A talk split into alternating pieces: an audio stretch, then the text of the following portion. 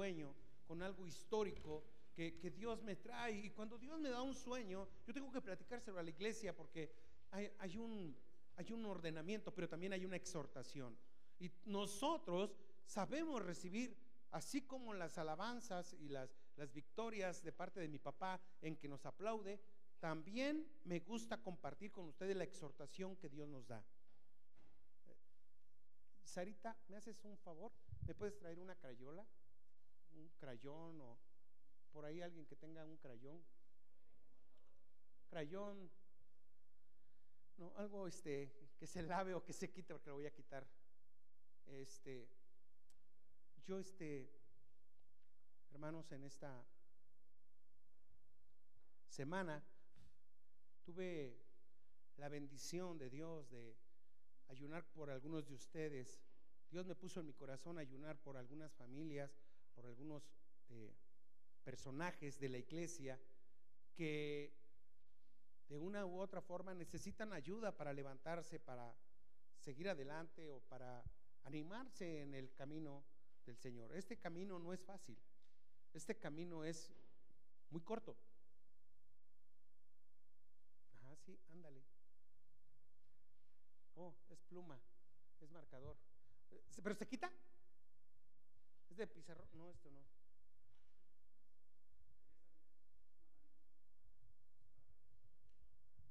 Luego ocupo, luego pintamos. Sirve que se queda como testimonio. Dios, en una ocasión, por ahí tenemos un video que en una ocasión lo, lo mandé al grupo, donde estábamos hablando de la puerta estrecha, ¿se acuerda, Sergio? La puerta estrecha. Participaste con, Sergio, ¿verdad? Y, Panchito, el flaquito, chiquito. Ándale, que hacían una puerta chiquita y por ahí tenían que pasar, ¿no? Es que se tenían que esforzar a, entrar. Muy bien. Ay, creo que está para Pepe también. Muy bien. Eh, estaba yo este, el día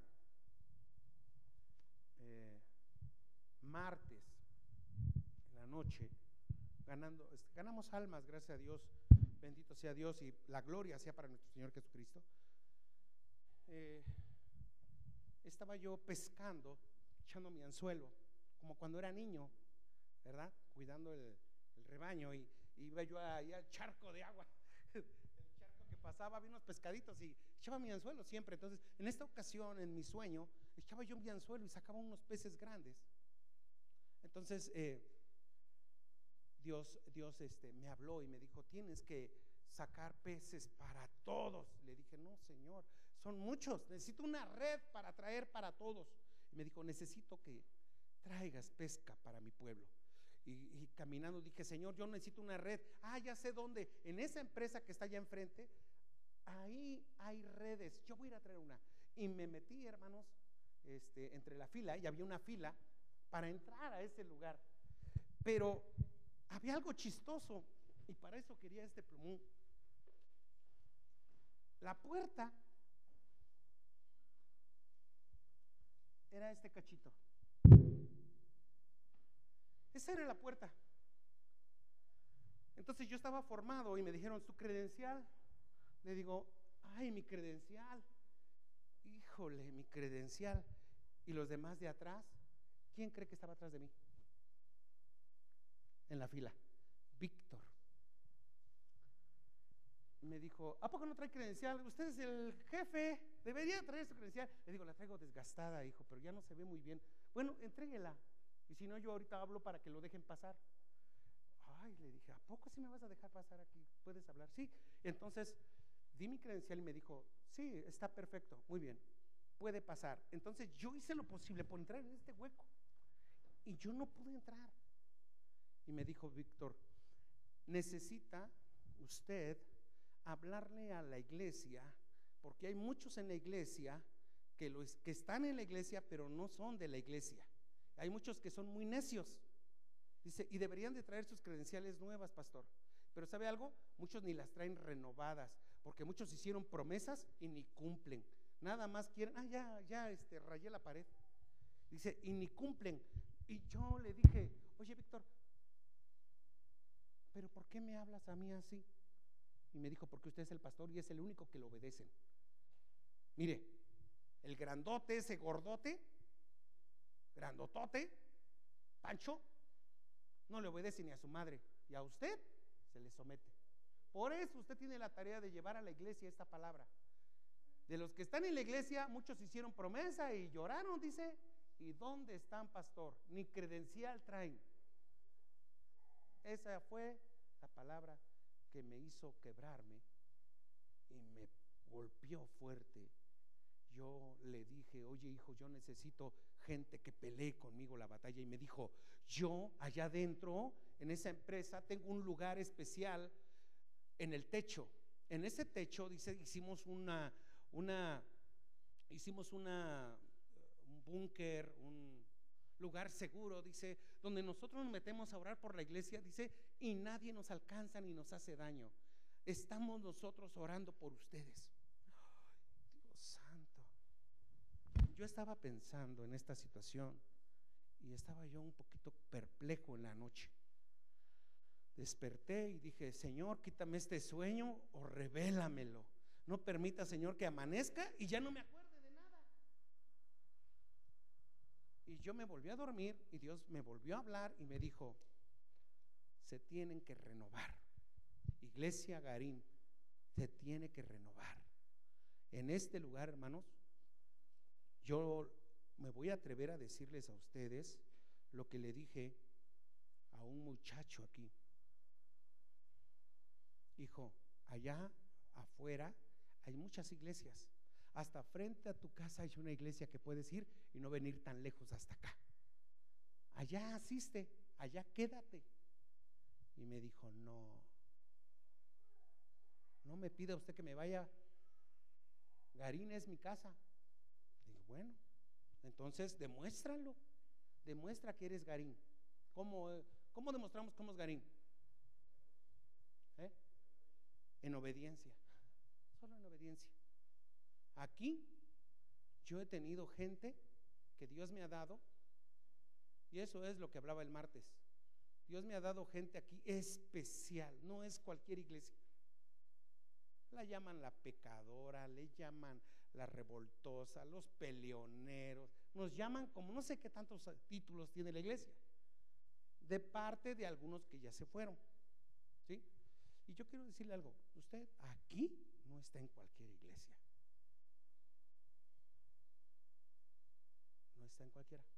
Aquí se tiene que entender que lo que usted puede ganar y de lo que a usted se le hace parte, porque a usted se le hace parte en todo lo que predicamos. Usted tiene parte con nosotros. Y de lo que nosotros hemos conquistado, usted tiene parte, hermano. Por, lo cual usted tiene que ayudarnos. En su casa, a ver, ¿cuántos habitan en tu casa? Bueno, somos cinco. Ok, de esos cinco, ¿nomás uno trabaja? ¿O tienen que trabajar los cinco? ¿Usted qué piensa? Los cinco tienen que trabajar, cada uno en su lugar y cada uno con su responsabilidad. Pero hay algo que puede venir contra la casa. Y es algo que me gustó de Víctor, que me exhortó me dijo, esa es la palabra que quiero decir, yo tengo un lugar especial en el techo. ¿Sabe a qué se está refiriendo eso? A la oración. A la oración, a la fe. ¿Se acuerda por dónde bajaron al paralítico? Por el techo. Rompieron el techo y lo bajaron por ahí. Porque el techo representa, ¿sí? La barrera que hay entre Dios y nosotros tu techo, tu, tu, ambiente debe de ser espiritual y se tienen que romper esos techos. Entonces, hermano, creo que el lugar de usted y el mío es la oración. Ahí es nuestro lugar. Y usted tiene parte con nosotros. Pastor, yo lo apoyo. Sí, muchos hermanos me dan, doy gracias a Dios porque ahora que fuimos a Guanajuato fue una situación urgente y fue una de las iglesias, hermanos, que duelen, duelen porque este, uh, es lógico, ¿verdad? Ustedes como a las mamás les hablo, cuando nacieron tus hijos, ¿fue cosa ligera? No, fue dolor. ¿Dolor de qué? De parto, ¿verdad? Hubo un dolor ahí especial. Y quiero decirle algo muy, muy, muy hermoso. Las iglesias, hermano, duelen. Si a usted no le duele es porque usted no las ha parido. Sí, usted ya nomás llegó y agarró. No, no se trata de adoptar hijos, se trata de parirlos. Perdón por la palabra, pero es así. ¿Sí? Es con dolor se da, dice el Señor, con dolor de parto, dice. Así debemos de estar. Y si algo me encanta a mí hablar de las escrituras, es de un hombre que, sueña, que tiene la, certeza de quién es, tiene la identidad como guerrero, pero también tiene obediencia. Y hablábamos nosotros el miércoles, ¿verdad, hermanos? Para los que vinieron el miércoles, hablábamos de Josué. ¿Se acuerda de eso? Josué, Moisés tenía un entrenamiento militar para llevar a un pueblo, ¿sí? Porque él fue príncipe de Egipto y como príncipe de Egipto tenía la formación de guiar legiones de ejércitos. Era un príncipe y tenía la capacidad, pero cuando guió un pueblo, hermanos, tuvo esa capacidad, pero esa capacidad lo hizo a él tener un carácter y ese carácter lo llevó a la perdición porque no le dio la gloria a Dios en lo que estaba haciendo. Y yo quiero decirte hoy que Josué entró sin capacitación. ¿Sabes qué lo capacitó? El desierto. Josué fue el hombre que lo capacitó el desierto y el desierto lo hizo un hombre de fe, un hombre para creer lo que no había Solo había arena, solo había tierra. Y en eso creyó Josué, que Dios le iba a dar una tierra que fluía leche y miel. Y en esta hora yo quiero mencionarte algo muy importante. Usted y yo estamos trabajando, laborando, pero vamos a hablar de lo secular. ¿Cuántos de ustedes consagran lo que ganan? A ver, ¿quién consagra lo que gana? Todos los que están aquí, ¿sí, hija? Si saben eso de lo que estoy hablando, ¿verdad? ¿Cuántos consagran lo que ganan? Porque si tú no consagras lo que ganas, ¿sí? Estás en peligro. Te roban, te saquean, pierdes, eh, todo pasa. Y ahorita lo vamos a ver. Y yo quiero hablarles a ustedes de la unidad, de lo hermoso que es la unidad. Y yo quiero decirles algo muy importante. Aunque conozco el mundo espiritual, sé que detrás de mí hay hombres orando. Hay hombres y mujeres ancianas orando por mí. Lo sé. Pero si algo me impactó en mi revelación de sueño, es que tengo a Víctor atrás de mí. Con esa fe, con ese entusiasmo y con esa exhortación. Yo no sé qué vas a hacer tú, yo no sé cómo le vas a hacer para ayudar en el Evangelio, pero yo y mi casa serviremos a Jehová. No sé qué vas a seguir. Si vas a seguir igual o vas a seguir peor o vas a seguir con tus tu vida lejos de Dios. Si está lejos de Dios, hay un peligro y a eso los quiero llevar. Vamos a buscar Josué antes, antes, antes, antes. Isaías 6. Isaías 6, verso 20.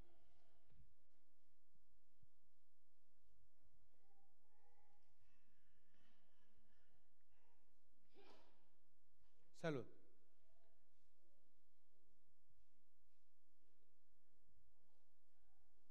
Sí, Isaías 6, 20. Dice la escritura, hay de los que a lo malo dicen bueno y a lo bueno malo, que hacen de la luz tinieblas y de las tinieblas luz, que ponen lo amargo por dulce y a lo dulce por amargo. ¿A qué se refiere esto? Que nosotros damos una exhortación a la iglesia, nosotros le hablamos a la iglesia y, luego, luego, luego uno piensa, la trae contra mí. Luego, luego uno piensa, esto no, esto no, no, no, a mí no me está gustando. Y hay, hay cosas, hermano, que nos gusta decir bien, o sea, para bien, en verdad.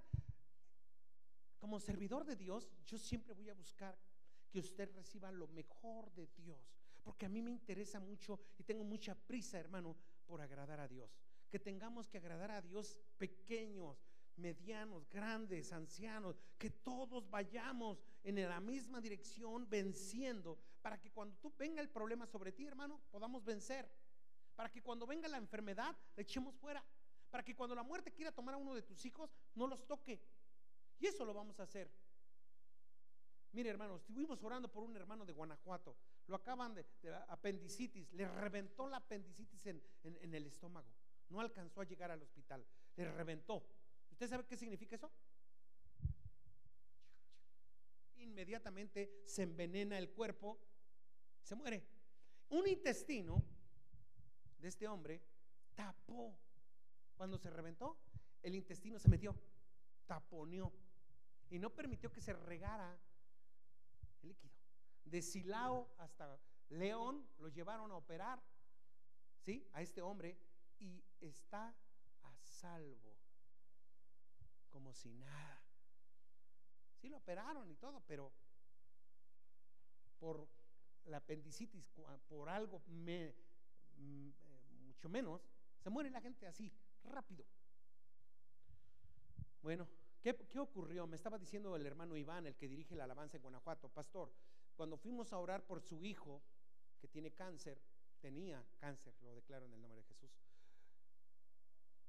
ya nos salimos y en la calle encontramos al papá, a este hombre que lo operaron, y, le dije, ¿me permite orar por usted?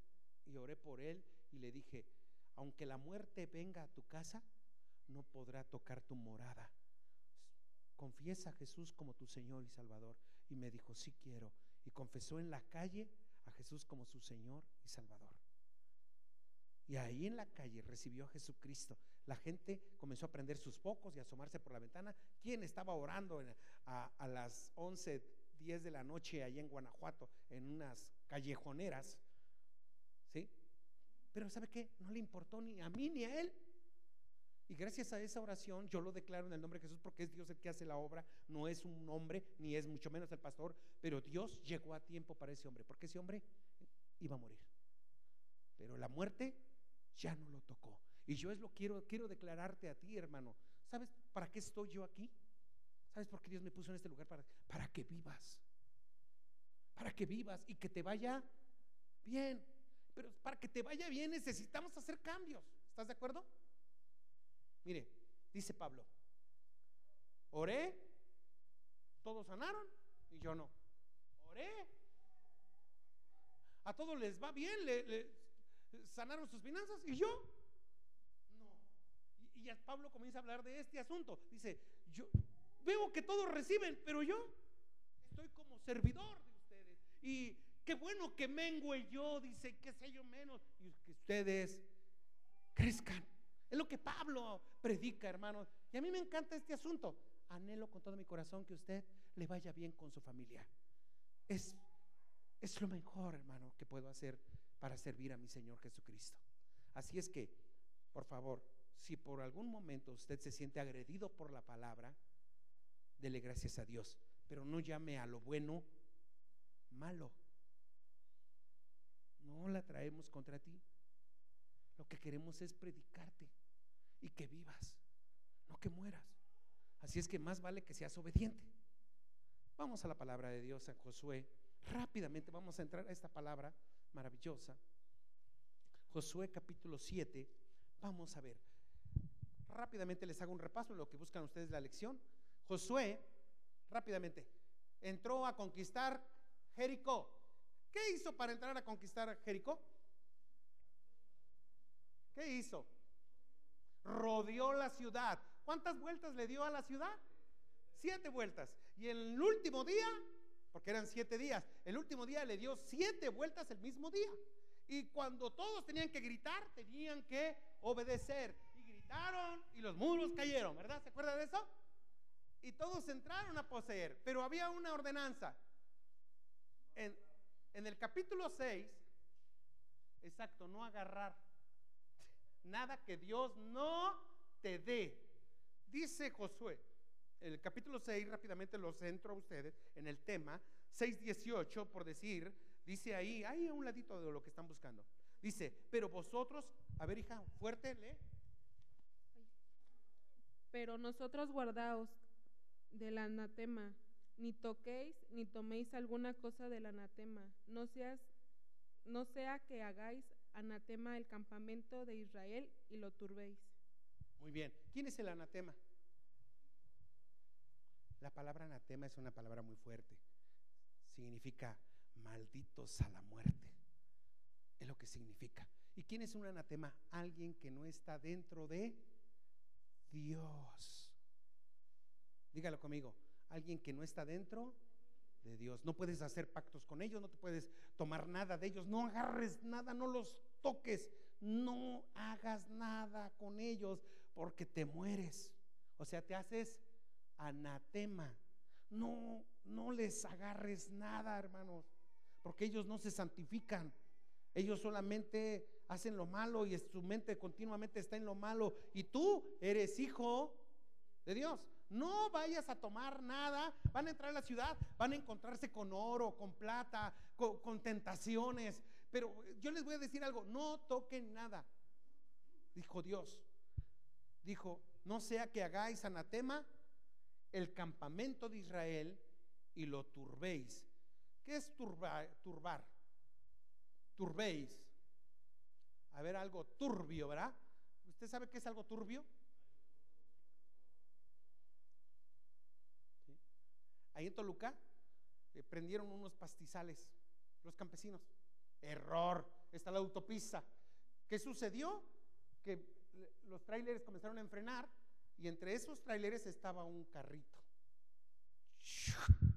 Lo hicieron sándwich. Dos quedaron prensados totalmente porque se volvió turbio. Hubo una turba en la carretera, no había neblina, no había llovido, no había nada. Era el humo del pastizal que quemaron. Y ahí quedaron prensados. Y muchos quedaron, muchos otros carros quedaron, pero aquel fue el que perdió, el que quedó entre dos trailers. Porque se volvió turbio. ¿Me entiende?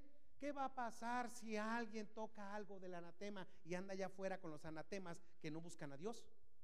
Van a traer muerte a la iglesia. Eso es lo que está tratando de decir Dios. Eso es lo que está tratando de decir Dios. No toques nada de allá afuera, porque vas a contaminar a, a todos. Pero nomás fue uno, no importa que sea uno. Mira, leemos. Vamos al capítulo 7. Ya te centré en el, tema.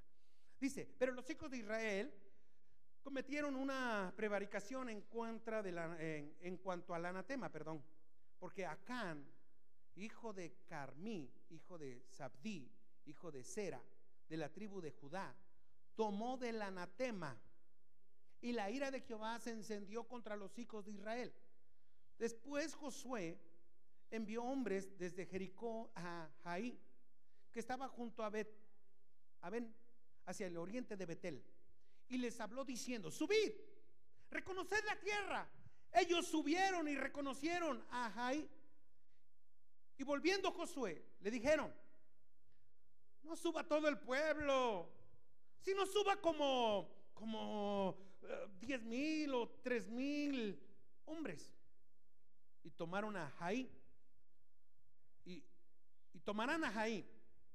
No fatigues a todo el pueblo yendo allí, porque son esto es bien fácil. Dios está con nosotros. Ni uno murió cuando entramos a Jericó. Ni uno murió. Ahorita mira, ¿para qué llevas tantos guerreros? Ah, Dios está con nosotros. Ahorita los vamos a vencer rápido. Y dice aquí la palabra, y subieron allá del pueblo como tres mil hombres, los cuales huyeron delante de los de Jaí. Y los de Jaí mataron de ellos unos 36 hombres y los siguieron desde la puerta hasta Sabarim y los derrotaron en la bajada. Por lo cual el, corazón del pueblo desfalleció y vino a ser como agua. Entonces Josué rompió sus vestidos y se postró en tierra sobre su rostro delante del arca de Jehová hasta caer la tarde. Estuvo orando todo el día, hermanos. Y dice, él y los ancianos de Israel. Y echaron polvo sobre sus cabezas.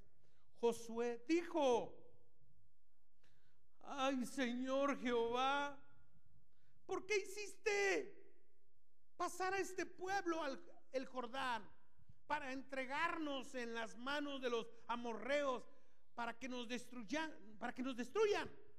Ojalá nos hubieras nos hubiéramos quedado al otro lado del Jordán. Ay, Señor, mire, pura queja, pura queja. Ay, Señor, ¿qué dirá, qué diré? Ya que Israel ha vuelto la espalda delante de sus enemigos. Porque los cananeos y todos los moradores de la tierra oirán y nos rodearán y borrarán nuestros nombres de, sobre la faz de la tierra. Entonces, ¿qué harás tú? A tu grande nombre. El 10. Juntos. Hey. Dígalo fuerte, dígalo. Y Jehová, levántate. ¿Por qué te postras así sobre tu rostro?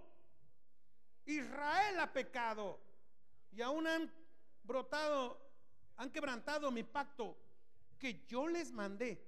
Y también han tomado delante del anatema y hasta han hurtado, han mentido y aún lo han guardado entre sus enseres. Por esto los hijos de Israel no podrán hacer frente a sus enemigos, sino que delante de sus enemigos volverán la espalda, por cuanto han venido a ser anatema, ni estaré más con vosotros, si no destruyeréis el anatema de en medio de vosotros.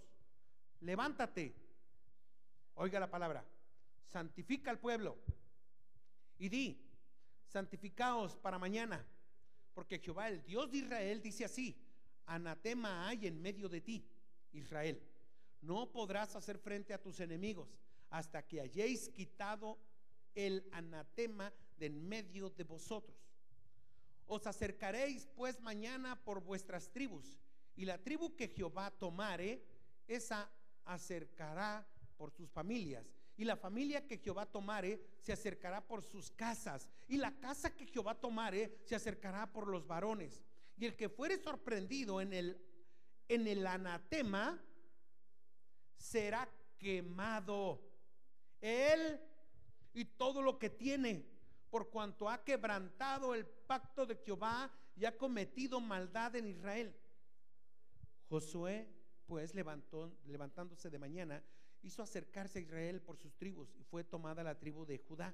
Y haciendo acercar a la tribu de Judá, fue tomada la familia de los de Sera. Y haciendo luego acercar a la familia de los de Acera por los varones, fue tomado Sabdí. Hizo acercarse su casa por los varones y fue tomado Acán, hijo de Carmí, hijo de Sabdí, hijo de Sera, de la tribu de Judá. Entonces Josué dijo a Acán, hijo mío, da gloria a Jehová, el Dios de Israel, y dale alabanza, y declárame ahora lo que has hecho, no me lo encubras. Y Acán respondió a Josué diciendo, verdaderamente yo he pecado contra Jehová, el Dios de Israel, así he hecho, pues vi entre los despojos un manto babilónico muy bueno, 200 ciclos de plata, un lingote de oro de peso de 50 ciclos, lo cual codicié y tomé. Y aquí que está escondido bajo tierra en medio de mi tienda y el dinero debajo de ello. Josué entonces envió mensajeros, los cuales fueron corriendo a, a su tienda. Y aquí que estaba escondido en su tienda y el dinero debajo de ello. Y tomándolo de en medio de la tienda, lo trajeron a Josué y a todos los hijos de Israel y lo pusieron delante de Jehová. Entonces Josué y todo Israel con él tomaron a Can, hijo de Sera, el dinero, el manto, el lingote de oro, sus hijos, sus hijas, sus bueyes. Oiga, ¿no nada más pecó uno? A ver, ¿quién cometió el error? El papá. El papá. ¿Qué no deberían de haber quemado nada más al papá? ¿Sí o no? ¿Usted cómo lo juzga? ¿Por qué Dios, salud, por qué Dios tenía que hacer juicio sobre este asunto acerca del papá? Porque era un pacto. Cuando tú haces pacto con Dios, te presentas a tu bebé presentas a tus hijos, haces un bautizo, ¿me entiende? ¿Qué haces? Pacto con Dios. Cuando tomamos la cena, es la cena del nuevo pacto en mi sangre. Y todos estamos bajo pacto. Todos. Nadie puede decir, no, ya no. No, todos participaron. Por lo cual, todos participan en lo bueno y en lo malo. Si tú como padre, yo como padre,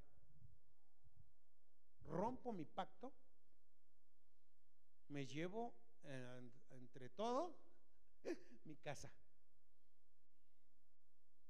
¿Por qué vino contra mi hijo esto? Jesús puso una regla. ¿Se acuerdan cuando Jesús habla de la regla de oro? ¿Alguien conoce la regla de oro? Que es inefable, que no se borra, que no... Ni Jesús, hablando de eso, puede librarte de ella, la regla de oro.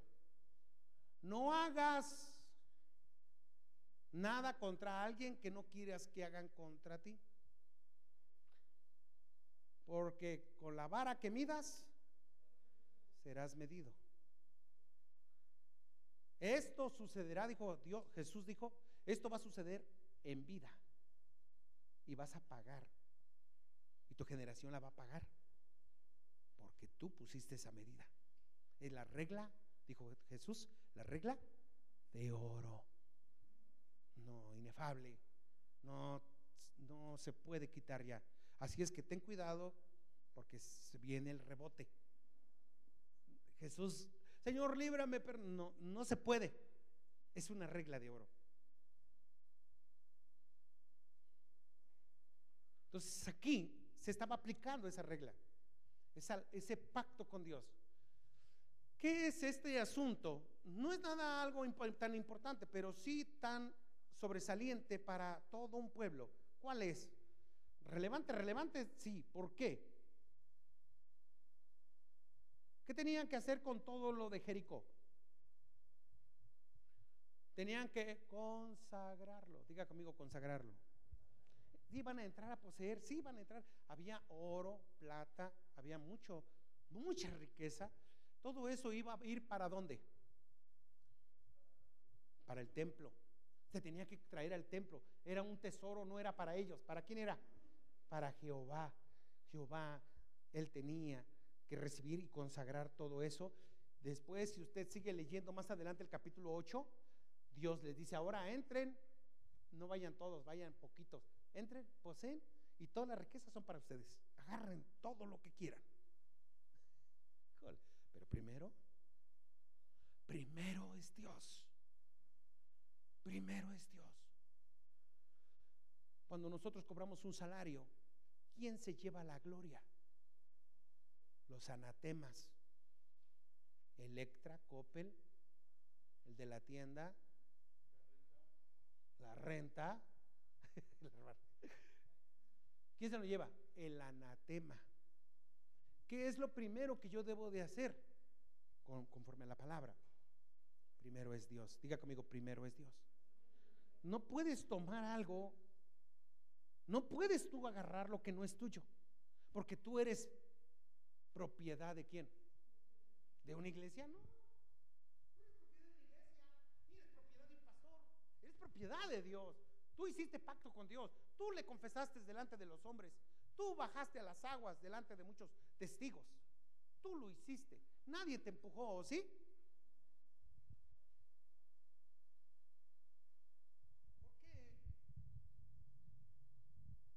¿Por qué? ¿Por qué, ¿Por qué nos podemos volver anatemas?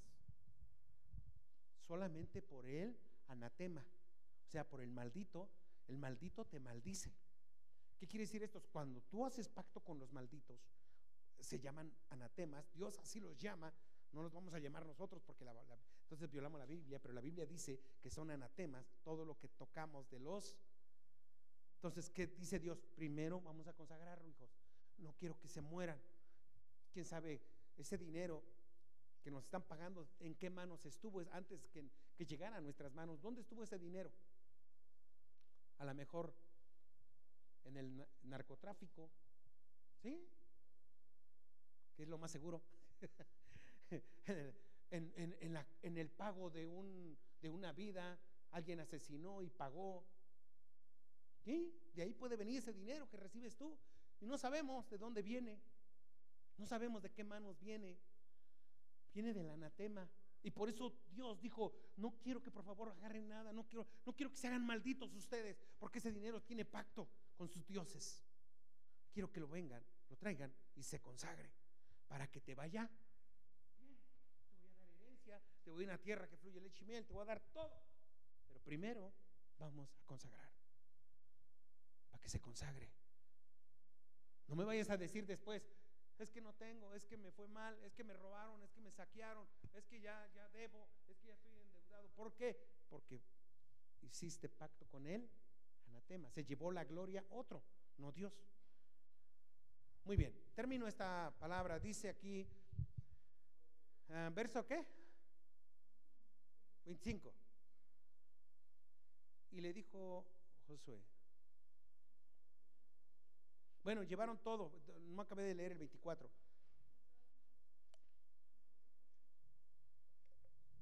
Entonces Josué, todo Israel con él, tomaron a Acán, hijo de Sera, el dinero, el manto, el lingote de oro, sus hijos, sus hijas, sus bueyes, sus asnos, sus ovejas, su tienda y todo cuanto tenía, y lo llevaron todo al valle de Acor.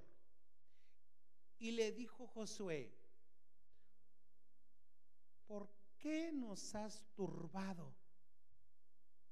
Túrbete Jehová en este día. Y todos los israelitas los apedrearon y los quemaron después de apedrearlos.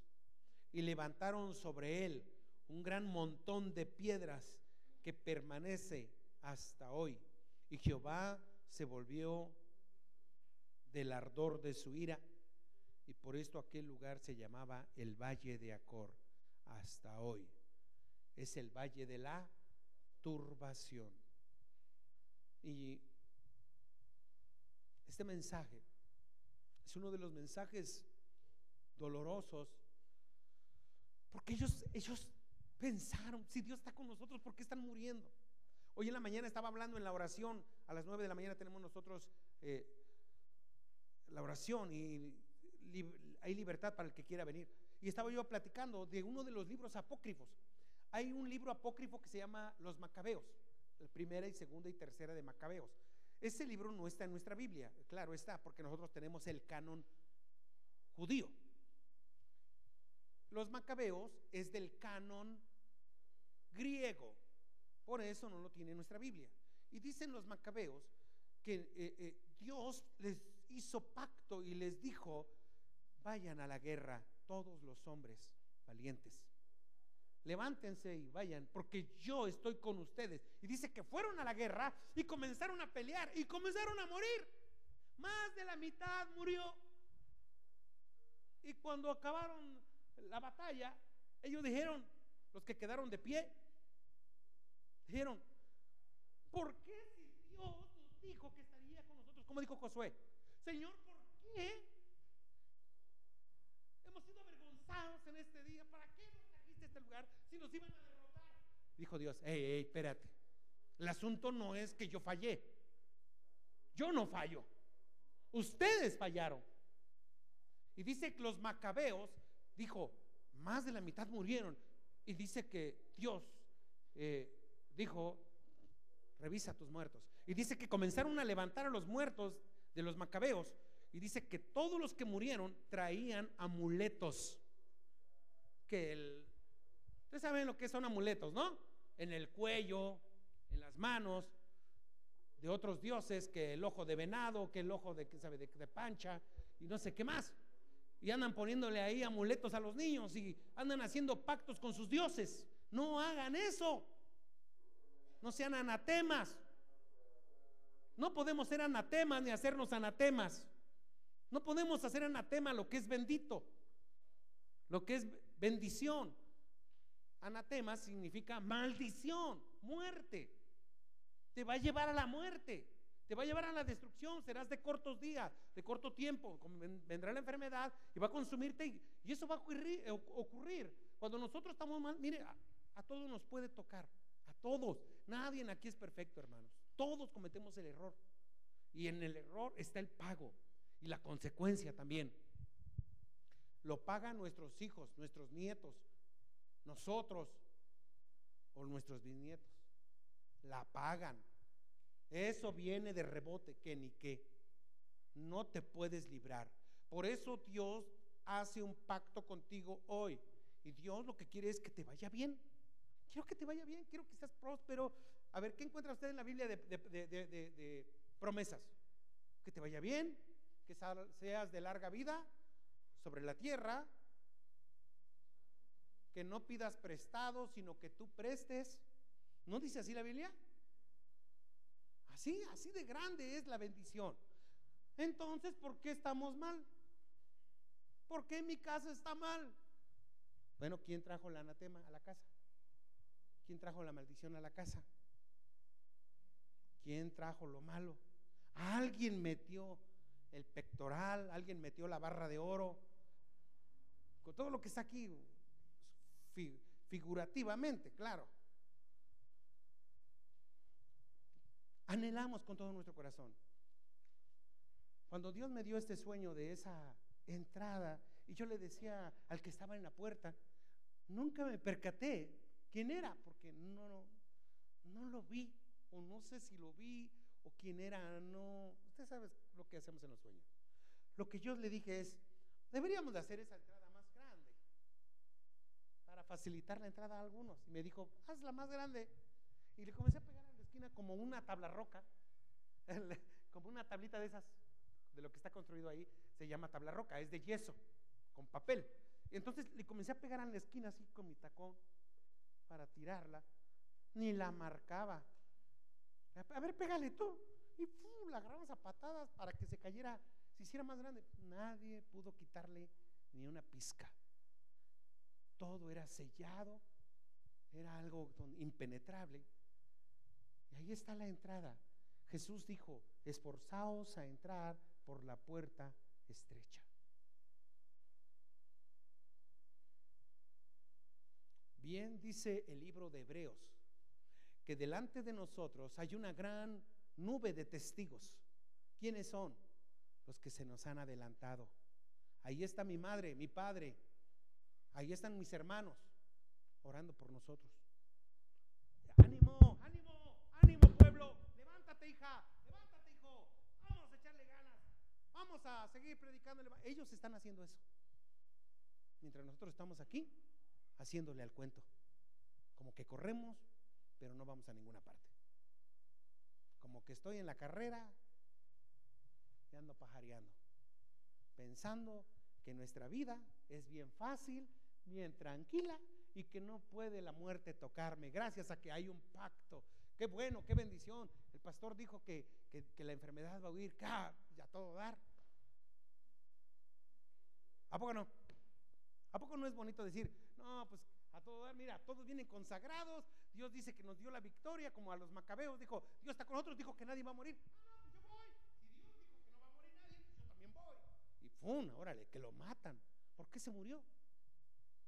Pues eh, venía con, de pactos con el anatema, traía el, amuleto, traía colgado ahí un pajarito. Bueno, cualquier cosa. Parece sencillo, parece algo chusco. Pero por pocas cosas la gente ha muerto por cuanto tiene pacto con Dios. Y Dios hace pactos contigo y con tu casa. ¿Y no te ha librado a tus hijos de la muerte? No cuando la muerte ya venía, ya venía, ya estaba ahí y se estaba lameando los bigotes. ¿No te libró? ¿Por qué no te tocó? Ah, porque yo... No, pues no, difícilmente. No, no es por ti. Es por ti más grandotes han caído. En verdad, su hermano de Pancho, Marco, era un hombre muy fornido, un grandote, tosco. este hombre no le pasa nada. Lo acuchillaron todo, como picayelo. Todo su cuerpo. Me estaba diciendo que eran 71 picadas que le metieron. Estaba en quirófano. Entró corriendo y pidieron clemencia a Dios. Señor, pastor, oren por mi hermano. 71 picaduras en todo el cuerpo, cabeza, cara. yo entre mí dije, no, ya está muerto. Entre mí, pero me tuve que tomar ánimo y todos nos pusimos a orar. Y ese hombre del quirófano platicó después de que fue conmigo a la sierra, una vez y, para, y última. Platicó y me dijo en el quirófano, yo vi que vino un hombre y me dijo, te voy a dar una oportunidad. ¿La tomas o la dejas? dijo, la tomo. Y volvió en sí. Marco no la platicó. Y Dios lo levantó. ¿Qué hizo? Fue con el anatema a meterse a sus campos, a dar seguridad ahí, a cobrar piso. Y en un dos por tres, a los ocho días, le llegaron por la espalda y cayó ahí mismo. Estuvo conmigo. Hicimos pactos con Dios, su esposa, su hijo. Su esposa estaba muy contenta.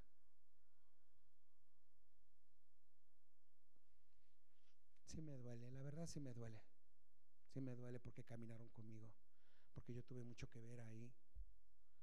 Nos metimos, nos pusimos a la brecha.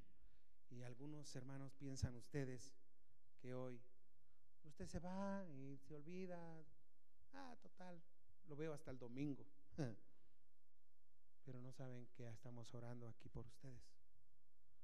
No quiero que los toque ni la muerte, ni ángeles, ni principados, ni potestades. No se vaya con el anatema. No sea tonto. Venga con Dios. Aquí hay hermanos, aquí hay gente de pacto. ¿Qué tienes que hacer con el anatema? El anatema maldice. El anatema hace pactos con sus dioses y luego de, la bebida de sus dioses te da a ti. De lo consagrado a sus dioses te da a ti. Imagínate la ira de Dios sobre nosotros que Dios nos libre, que tenga misericordia de nosotros y de tu casa y, de mi salario y de lo que gano, hermano. Que Dios me lo, que, Dios nos cubra y, y, nos tenga misericordia de lo que tú tienes. Y que tu hija, donde esté, Dios la guarde y la traiga de regreso. Y tu hijo, si no lo ves, que le venga al arrepentimiento. Pero ¿por qué, lo, ¿por qué va a suceder? ¿Porque usted es bueno? No. Es porque usted ha cuidado de guardar lo que Dios dice. Y en esta mañana quiero despedirlo a usted que vaya a casa a disfrutar a su familia. Disfrute a su familia, disfrute lo que Dios le da, pero antes usted tiene que hacer un pacto con Dios y poner a Dios en primer lugar. No le dé lugar a sus pensamientos, dele lugar a su corazón. De ahí mana la vida. De ahí, de su corazón. Dale hoy lo que sale de tu corazón. Nada de darle migajas a Dios. Se acabó las limosnas para Dios. No le des migajas. Como dice la escritura, David, un guerrero, un hombre leal, le daré a Dios algo que me duela, no cosa fácil. Y si digo eso, es porque quiero verte bendecido. No quiero verte mal. Y quiero que tus hijos, cuando venga el peligro, sean librados. En un asalto, en un robo, en una balacera. Eso sí es común. En un pleito. En un pleito, ¡pum! Rápido. ¿Qué creen que pasó aquí en Vallejo con la mujer que mataron? ¿Qué creen que pasó? ¿Eh? Miren, les quiero decir algo. Eso que vieron ustedes en las noticias. Eso se llama anatema. Eso se llama anatema.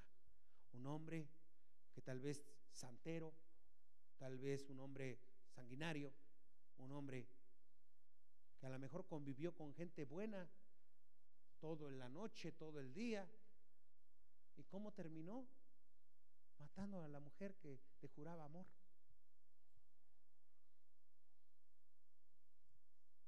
Nadie se puede decir que está libre. Todos los que estamos aquí, en un momento podemos caer en la ira de Dios.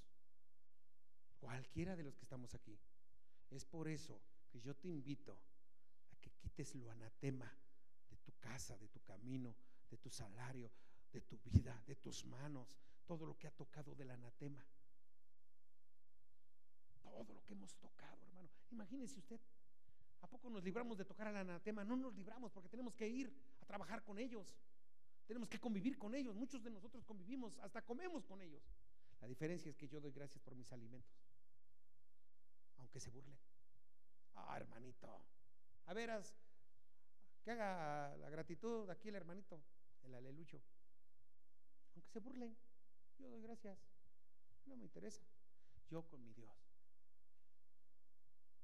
santifico todo, porque conozco la palabra. Hoy muchos no conocían esta palabra, ya la conoces. ¿Qué vas a hacer? Santifica tu familia, purifica tu familia. Recuerde lo que hizo Josué, el conquistador. Sin pelear una batalla, Dios peleó por él. Ponte de pie.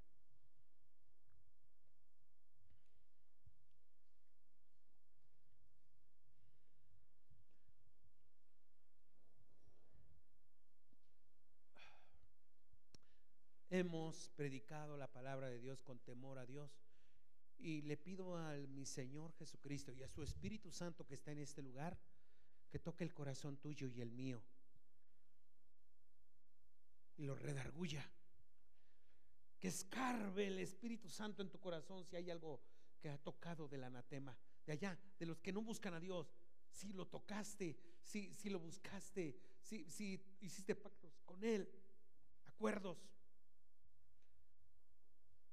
sácalo de tu corazón.